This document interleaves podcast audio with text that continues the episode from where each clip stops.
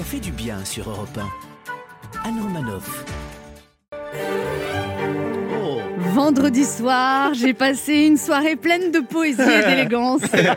J'ai regardé les Césars. Ah. Ah, J'ai regardé parce qu'on ne sait jamais, hein, au cas où j'aurais été nominée qu'on me l'aurait pas dit. Oui, et Alors justement, je me permettrai pas de distribuer des bons et des mauvais points. J'ai aimé ceci, j'ai pas aimé cela, gna gna gna gna gna. Qui suis-je pour dire cela? Je ne suis qu'une modeste icône de la radio, une humble légende de la scène. Bon, c'est vrai que je n'ai pas encore, pour l'instant, totalement démarré ma carrière au cinéma, pas mais bon. encore. Si on devait absolument faire du foot pour critiquer les joueurs pendant les matchs, il y aurait moins d'ambiance dans les bars.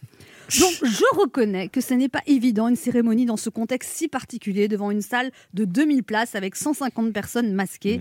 Je sais que les salles de cinéma sont fermées depuis 4 mois, que plein de films attendent désespérément leur date de sortie, que la profession est déboussolée, inquiète, n'a pas de perspective d'avenir, mais quand même. Entre Marina Foïs qui arrive avec un sachet qui contenait soi-disant Oh une crotte de chien de Florence Foresti et Valérie Lemercier qui nous a parlé de déjection canine, j'ai une question. Est-ce qu'on peut envisager de faire rire sans parler de CACA Est-ce qu'on peut soutenir les intermittents sans forcément se mettre tout nu? Alors beaucoup de gens ont critiqué la nudité de Corinne Maziro, Alas Capitaine Marlowe, quelle honte, quelle vulgarité. Bon, moi déjà, j'ai comparé le corps de Corinne Maziro Oh, ce réflexe. réflexe. à mon corps potelé après un an de confinement, de déconfinement, de couvre-feu et j'ai pensé elle est quand même bien foutue pour 57 ans. Ouais. Oui, C'est vrai. j'ai été voir son âge sur Wikipédia. Notez aussi que quand il y a quelques années, un comédien, Sébastien Thierry, s'était mis tout nu au Molière. Tout le monde avait trouvé ça très bien, courageux, transgressif, culotté, mais quand une femme se déshabille, les mêmes trouvent ça vulgaire, gênant, inapproprié. Après, est-ce que Corinne Maziro était obligée de s'accrocher des tampons hygiéniques sanguinolents aux oreilles? Bonne question. oui. Bonne On question. aurait pu zapper ça, oui, oui. et de se badigeonner le corps de faux sang. Comme elle a expliqué, c'était un acte politique pour dénoncer la situation des intermittents. Bon, Ouais. Ouais. Catherine Deneuve, Sophie Marceau, Marion Cotillard, revenez. Sinon, il y a eu beaucoup d'attaques contre Rosine Bachot pendant la soirée. C'est vrai.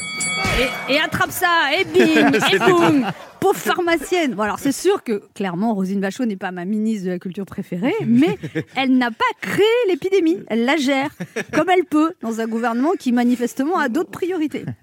Sinon, Albert Dupontel a eu 7 Césars, mais il n'est pas venu. Et je tiens à dire que si moi, un jour, Oui. on me nomine, C'est bien de le dire. Le message, le message va passer. Ça, ça va Depuis- infuser. depuis le temps que je m'entraîne à recevoir un César dans la glace de ma salle de Oh, bain, merci, je m'y attendais pas. Oh, bravo. Ah ouais. J'ai quand même écrit un discours au cas où il y a 40 ans. Sinon, la pétillante Laure Calamy a eu le César de la meilleure actrice et son émotion et sa fraîcheur ont fait plaisir à voir. Alors oui, bien sûr, les comédiens, les réalisateurs, les techniciens, les intermittents souffrent de l'épidémie, mais il y a aussi les restaurateurs ruinés, les étudiants dépressifs et fauchés, les soignants exténués. Pendant cette interminable cérémonie des Césars, personne n'a eu un seul mot pour les soignants. Il y a un an, on les applaudissait tous les soirs à 20h. Aujourd'hui, tout le monde s'en fout. Vendredi soir, sur la scène de l'Olympia, il y a eu beaucoup de corporatistes, de nombrilistes, Oh. D'égoïsme et pas beaucoup d'altruistes. Le cinéma, c'est le rêve, le rire, l'émotion. La soirée de vendredi ne nous a pas fait rêver. Le rire était amer, l'émotion était rare. L'année dernière, on nous a beaucoup dit il faut séparer l'homme de l'artiste. Alors sûrement qu'il faut séparer les Césars en temps d'épidémie des Césars en temps normal. Vivement l'année prochaine. Ouais. Anne Romanoff sur Europe 1.